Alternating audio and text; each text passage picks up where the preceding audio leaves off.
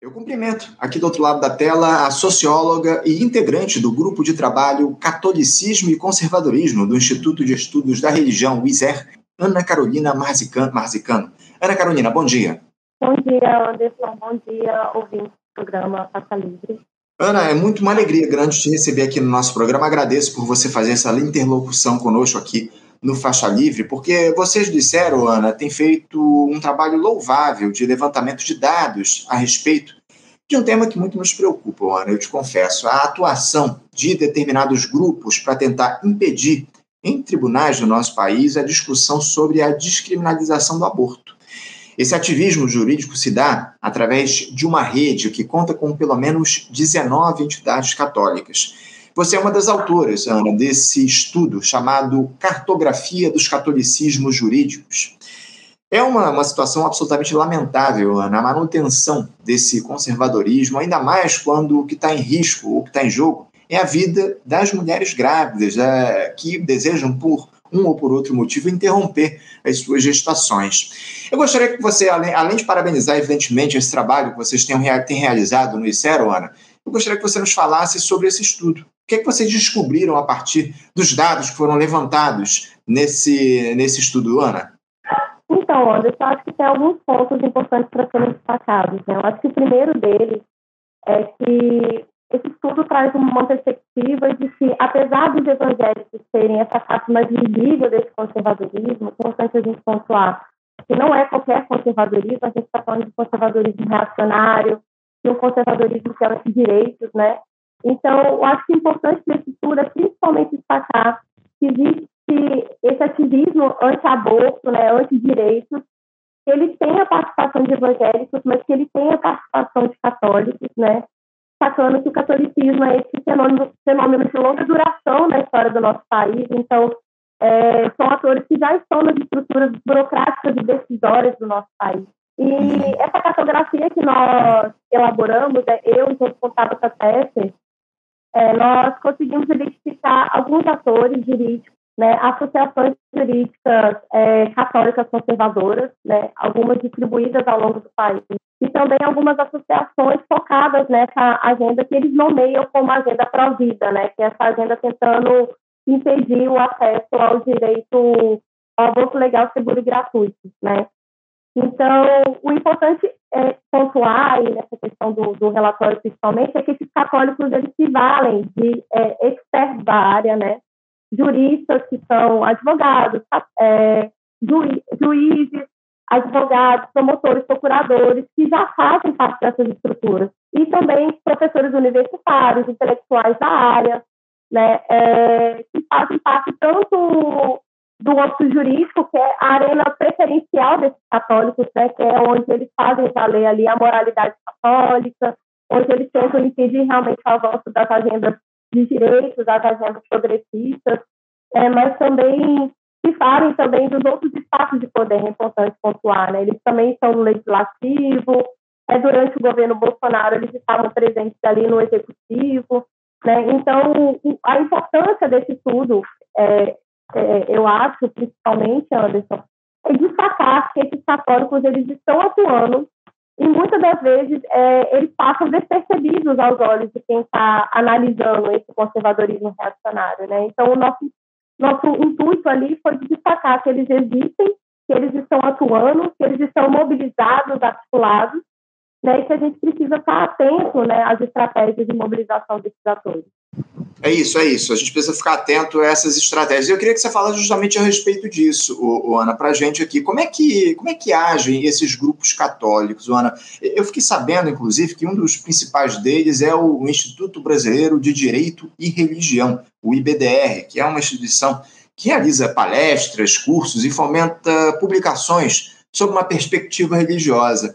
Ele foi fundado por um jurista muito famoso, né, o professor Ives Gandra Martins, como é que se dá a atuação dessas instituições junto ao judiciário brasileiro, Ana, desses grupos religiosos? Então, Anderson, eles atuam em algumas frentes, né? Nunca em uma só. Então, eles atuam desde a frente jurídica, ali se habilitando como amicus em algumas ações, inclusive a gente vai ter o julgamento da DPF 442 agora no STF, né, com a participação da, do IBDR, inclusive, como amicus curiae, né? Então, eles participam da esfera jurídica desde, desde essa ação no sentido de se notificar, atuar como amicus curiae, mas também propondo ações, é, participando também de esferas de discussão, mobilizando a sociedade civil, mobilizando organizações, é, participando do debate público sobre esses temas, né, porque também é uma ilusão a gente acreditar que, é, que eles não estão debatendo a partir da perspectiva, inclusive, uma perspectiva, inclusive, que não é explicitamente religiosa e teológica, né? Eles estão ali mobilizando argumentos da bioética,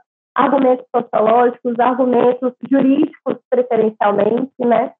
Então, eles, eles atuam principalmente desde essa esfera jurídica, a esfera do conhecimento, a esfera do debate público desse, em torno desses temas. E o IBDR, Anderson, realmente é uma, uma entidade importante da gente destacar, e principalmente compreendendo que o BDR ele tem essa composição híbrida, né? Porque ela não é uma não é um instituto só composto por católicos. Ele burla um pouco as nossas fronteiras, porque ele tem desde a sua composição católicos e evangélicos, que na realidade é a expressão é, a expressão perfeita do que é esse conservadorismo reacionário, porque ele ele dispõe dessa união programática, estratégica, né, desses católicos junto desses evangélicos e também de outra, outras filiações religiosas, né, espíritas e por aí vai. Então, o IBDR, ele, ele tem essa composição híbrida com católicos e evangélicos. Como você destacou, ele foi, o IBDR foi criado pelo Ives Gandra, né, que é uma figura muito é, importante para a gente compreender o conservadorismo católico reacionário no nosso país, né? Não só Ives Gandra, mas tudo que circula em torno dele, né? A filha dele também, que foi secretária da família durante o governo Bolsonaro, Angela Gandra, o Ives Gandra Filho, né, que é juiz do TRT, né, do, é do Tribunal do Trabalho, né, tem o Instituto Ives Gandra também, que vem aí formando é, uma juventude com formação jurídica. A partir dessa perspectiva católica, conservadora, é, ultramoralista, né, então, são figuras importantes para a gente compreender esse, esse conservadorismo que vem avançando, né, é, dia após dia. Sem dúvida, sem dúvida alguma, são figuras relevantes que a gente precisa trazer é, ao, ao, debate público. Agora, esses grupos religiosos, o, você citou, o, Ana, eles, eles agem sozinhos ou há algum tipo de conexão desses, desses grupos com outros setores da sociedade no ativismo político? Aliás, no ativismo jurídico que se dá em relação a essa questão que diz respeito à descriminalização do aborto. É, é os, eles, esses grupos evangélicos e católicos, eles se coadunam com outras instituições, com outras constituições de outros setores da sociedade para fazer essa pressão junto às cortes do nosso país? Então, Anderson, é uma boa pergunta, porque na verdade, assim, para a gente compreender a forma como eles agem, existem dois elementos importantes para eles estarem tão mobilizados e articulados. O primeiro deles é justamente eles contarem com esse corpo de especialistas que eles têm, né, de juristas, de profissionais da área das ciências humanas, mas também grana, né? Eles têm financiamento para poderem estar agindo, desde as instâncias de poder, para estarem se habilitando ali como a em ações estratégicas, né? Então, eles não agem sozinhos, né? Existem é, entidades religiosas ali em jogo, mas existem também entidades seculares, né, entidades que têm interesses econômicos, inclusive, né, é, no sentido também de interferir na formulação de políticas públicas, na, no sentido de interferir também na forma com que a gente concebe os valores da nossa sociedade, né, a gente está acompanhando agora, né, a discussão é, sobre o direito da união entre pessoas do mesmo sexo, tratamento entre pessoas do mesmo sexo, então é, esse, esses católicos, esses evangélicos, eles não estão agindo aleatoriamente em torno dessas agendas, né? É importante pontuar também que existem atores também que se aproximam dessas agendas também como forma de angariar capital político, né? Porque, querido ou não, a gente tem uma parcela da população que é conservadora também e que às vezes por acesso a determinados tipos de informação, ou também por, pela nossa necessidade também de avançar em determinadas discussões publicamente, né, eu acho que também envolve né, também compactuam, né, assim, dessas agendas reacionárias. Então, sim, esses, esses grupos católicos e evangélicos, eles não estão sozinhos e soltos né, dentro dessa, dessa estrutura, né? Sem dúvida, sem dúvida. É importante a gente citar uh, os setores aí que estão envolvidos nessa discussão, setores econômicos, como você muito bem traz aqui para a gente também. Agora, o, eu, uma pergunta, eu tenho uma, uma dúvida aqui que eu queria que você nos tirasse, Ana. E, esses ministros do Supremo Tribunal Federal, é, que foram indicados mais recentemente, né, não só pelo Jair Bolsonaro, a gente teve né, o André Mendonça e o Cássio Nunes Marques, que foram indicações do ex-presidente, é, mas também é, o Cristiano Zanin, né, que foi indicado aí pelo presidente Lula mais recentemente. Esses magistrados, eles têm algum tipo de ligação com esses grupos religiosos que fazem pressão sobre o, o judiciário, que atuam nesse ativismo jurídico, Ana? Olha, Anderson, não sei se eu posso pontuar explicitamente que eles que eles têm relação com esses grupos religiosos, mas que sim, o André Mendonça, por exemplo, tem uma relação de proximidade com algumas figuras importantes ali, como Michele Bolsonaro, né? É, e a questão é, não, acho que não gira em torno se eles têm relação com esses grupos, mas na perspectiva de eles serem orientados por essa perspectiva é, religiosa deles, né? E aí, nesse sentido, eu acho que a orientação deles ao longo da, das votações, eu acho que elas explicitam um pouco isso, né? É, e, ao mesmo tempo, também, assim, é, algumas relações que eles criam ali também, que forma a manter a posição deles ali dentro, né? Então, eu não posso pontuar que eles, que eles têm uma relação direta com esses grupos, principalmente com os grupos que nós estudamos ao longo da cartografia, né? Essa relação explícita, ela não apareceu para gente, né? Mas, mas existe uma relação ali que você também tem que responder ao seu público, né? Responder àqueles também que fazem parte também das suas relações de proximidade ali. Eu acho que o voto deles e as relações que eles estabeleceram para estarem ali é, mostram que existe uma relação de proximidade entre eles, sim, e, sobretudo, alguns parlamentares do campo evangélico. Uhum. É, não, sem dúvida, são figuras altamente conservadoras, né? O André Mendonça, o Nunes Marques, agora a gente se surpreendeu com o Cristiano Zanin, que tem tomado posturas aí altamente questionáveis, enfim. Agora, o, o, Ana, eu queria que você falasse um pouco a respeito é, de, de se há algum tipo de exemplo prático que você pode trazer a respeito dessa atuação dos grupos nesse ativismo jurídico. Há, há, algum julgamento mais específico em que eles tenham influenciado nesses últimos tempos que você pode exemplificar aqui para gente? Posso sim. É, a PGS 442, né, que ela veio a julgamento durante o governo Dilma, é, Angela Gandra teve uma atuação, por exemplo, foi uma das, das figuras identificadas da nossa cartografia e que teve uma atuação na DPF 442 Obviamente, ela se posicionou contrária né, é, à descriminalização do aborto até a 12 semana de gestação. É, hoje, a Angela Dandre integra, inclusive, o Comitê de Bioética da CNBB. Né? É, então, assim, o efeito prático, Anderson, é, é pensar assim, que essas pessoas estão se posicionando diante da, da, tentativa das esquerdas assim, de avançar nessas agendas. Né? O IBDR, como eu disse, vai participar do julgamento da da DPF 42, que, vai, que foi colocado em pauta pela Rosa Weber, né? então vai vir a julgamento. Né? É, e esses grupos e esses atores, eles estão articulados no sentido de impedir que o direito ao acesso ao aborto avance. E é importante pontuar, Anderson, que a gente não está falando aqui somente do direito é, ao acesso ao aborto, a criminalização do aborto até a segunda semana de gestação. A gente está falando aqui também de um processo de criminalização em torno do, das hipóteses previstas em lei para acesso ao aborto, previstas por lei, né? Assim, das três hipóteses permitidas por lei.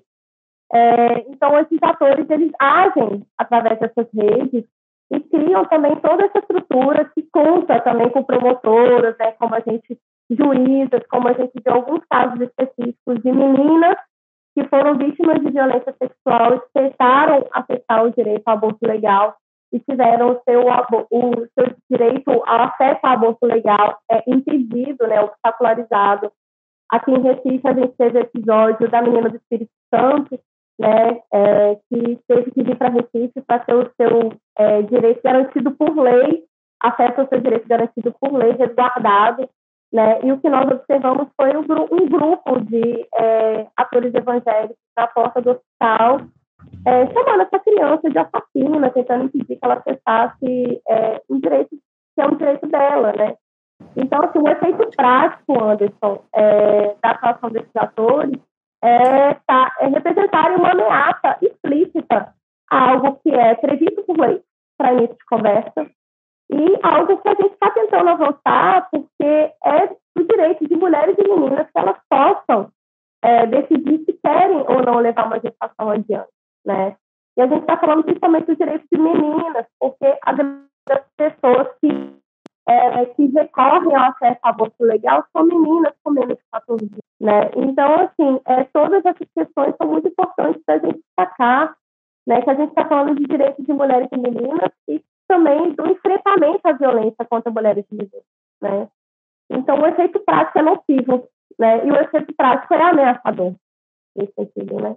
É, e, e, quando a gente, é, é isso que você disse, o, Ana, quando a gente fala em, em descriminalização do aborto, a gente não está lidando apenas com o direito, só com o direito das mulheres de é, interromperem as suas gestações, a gente está falando da, da vida dessas mulheres, da saúde dessas mulheres, enfim, essa, isso precisa ficar claro, né, porque há um, preconceito muito grande justamente nesse sentido. Ah, não, elas engravidaram, elas fizeram essa escolha e tem que levar até o fim. Não, o que a gente está falando não, diz, não diz respeito à escolha, ainda que elas tenham, evidentemente, o direito de escolher se querem ou não ou ser mães. Mas a gente está muitas vezes falando da saúde dessas mulheres, de crianças que foram abusadas, de crianças que sofreram violência sexual e que precisam, acima de tudo, ter esse direito atendido, né? E, e muitas vidas são colocadas em risco quando essa, esse aborto ele não é realizado da maneira correta, porque a, a, grande questão que a gente traz aqui no programa, inclusive com frequência, Ana, é porque a gente sabe que o aborto ele vai acontecer querendo ou não. A, a questão é a gente ter esse aborto feito de maneira segura e legalizada, né, em, em, é, em hospitais, enfim, em clínicas que façam esse tipo de procedimento de maneira legalizada, e não é, em clínicas que, que que são verdadeiros, que o pessoal é, gosta de dizer, que são açougues, né, que acabam tratando as mulheres como se fossem um pedaço de carne. O que a gente precisa, acima de tudo, é ter o direito do aborto atendido e com, e, e com responsabilidade, com segurança para a vida dessas mulheres, né? É, essa é a grande verdade. A gente precisa trazer à luz essa questão. Agora, há um antídoto para tudo isso, Ana, que a gente tem observado para evitar que esse ultraconservadorismo consiga atuar junto ao judiciário para influenciar esse julgamento? Você vê uma alternativa para que a gente consiga reduzir essa influência desses grupos religiosos? Anderson, acho que tem várias frentes que a gente tem que agir. Né? Acho que a primeira delas é, é apurar o debate público em torno desses temas polêmicos. Né?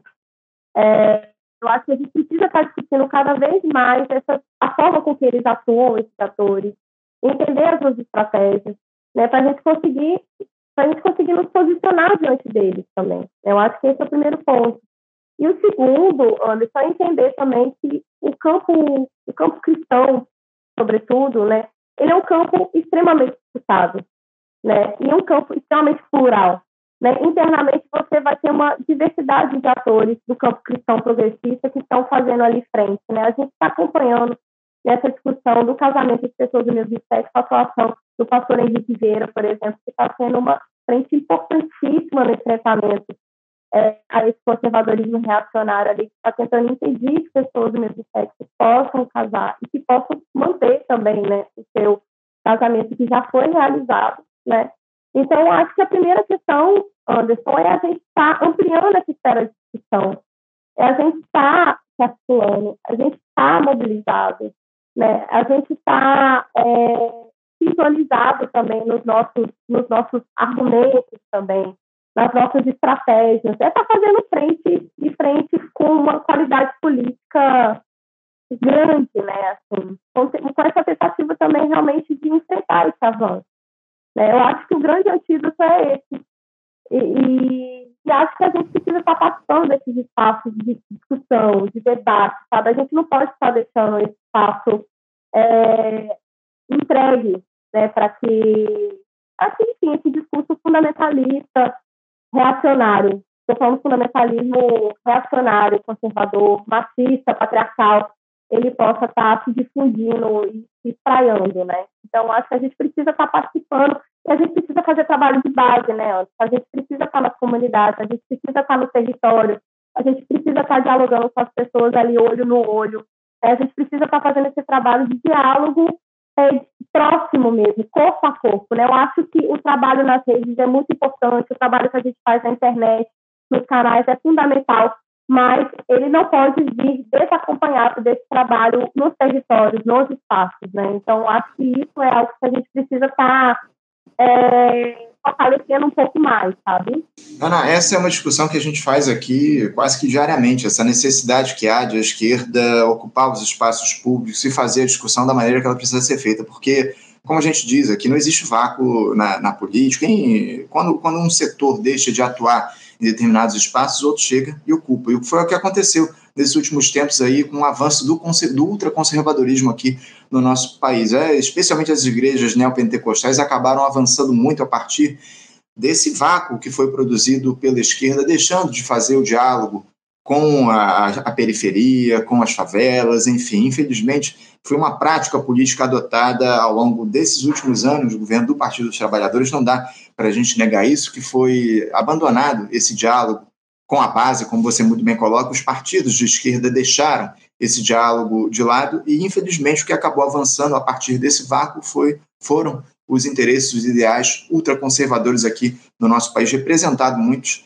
pela, por essas igrejas neopentecostais. E é isso que a gente precisa debater, e é isso que a gente precisa trazer à discussão, o, o, Ana, essa capacidade que a esquerda tem nesse momento de fazer esse diálogo com a classe trabalhadora, a necessidade que há, inclusive, do próprio presidente da República atuar nesse sentido de mobilizar a classe trabalhadora. A gente tem o presidente Lula, é a principal liderança política do nosso país, não dá para negar, liderança política e popular. Esse é o detalhe. Então, o Lula precisa, acima de tudo, atuar de alguma forma nesse sentido. Mas, infelizmente, a gente não observa uma iniciativa mais com, é, conclusiva do presidente nesse sentido. Ele faz ótimos discursos, como o que ele fez ontem na Organização das Nações Unidas, mas infelizmente a prática é muito diferente da maneira com que ele discursa.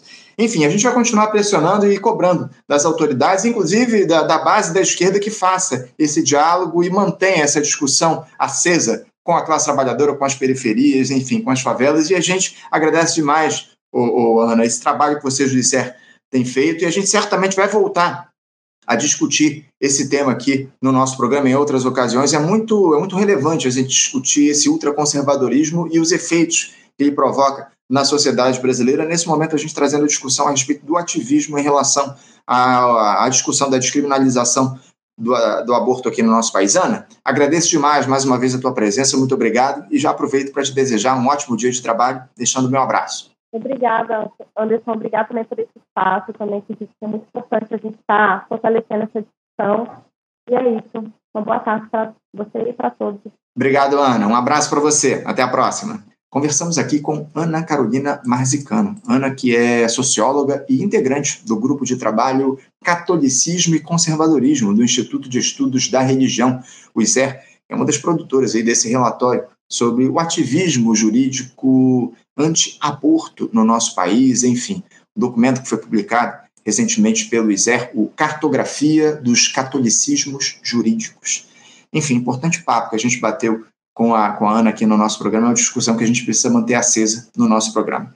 Bom, gente, vamos encerrando a edição de hoje do Faixa Livre. Eu quero pedir mil desculpas aí pelos problemas que a gente teve aqui no nosso programa. Infelizmente, a gente não pôde trazer a participação do professor Williams Gonçalves, também do Isaías de Araújo. Infelizmente, houve problemas aí na conexão deles e não foi possível a gente trazer essa discussão, mas a gente espera fazer essa, esse debate, especialmente a respeito da questão internacional, né, que é, é fundamental a gente trazer é, essa, essa repercussão das falas do Lula lá na Assembleia Geral da ONU, enfim, uma pena que o professor Williams não tenha acessado aqui, mas a gente vai tentar fazer esse, esse diálogo com ele em um outro momento. Agradeço demais a audiência de todos vocês, lembrando da importância de vocês curtirem aqui a nossa live, compartilharem as nossas transmissões, comentarem aqui na, na nossa, na, no nosso chat.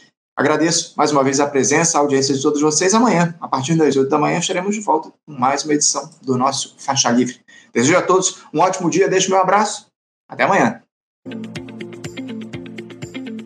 Você, ouvinte do Faixa Livre, pode ajudar a mantê-lo no ar. Faça sua contribuição diretamente na conta do Banco Itaú, agência 6157, conta corrente 99360, dígito 8. Esta conta encontra-se em nome do Sindicato dos Professores do Município do Rio de Janeiro e região, o Simpro Rio, uma das nossas entidades patrocinadoras, mas seus recursos são destinados exclusivamente para o financiamento do nosso programa. Você pode fazer sua doação de qualquer valor, utilizando também a nossa chave Pix, que é ouvinte@programafaixalivre.com.br. Sua contribuição é fundamental para a manutenção desta trincheira progressista no ar.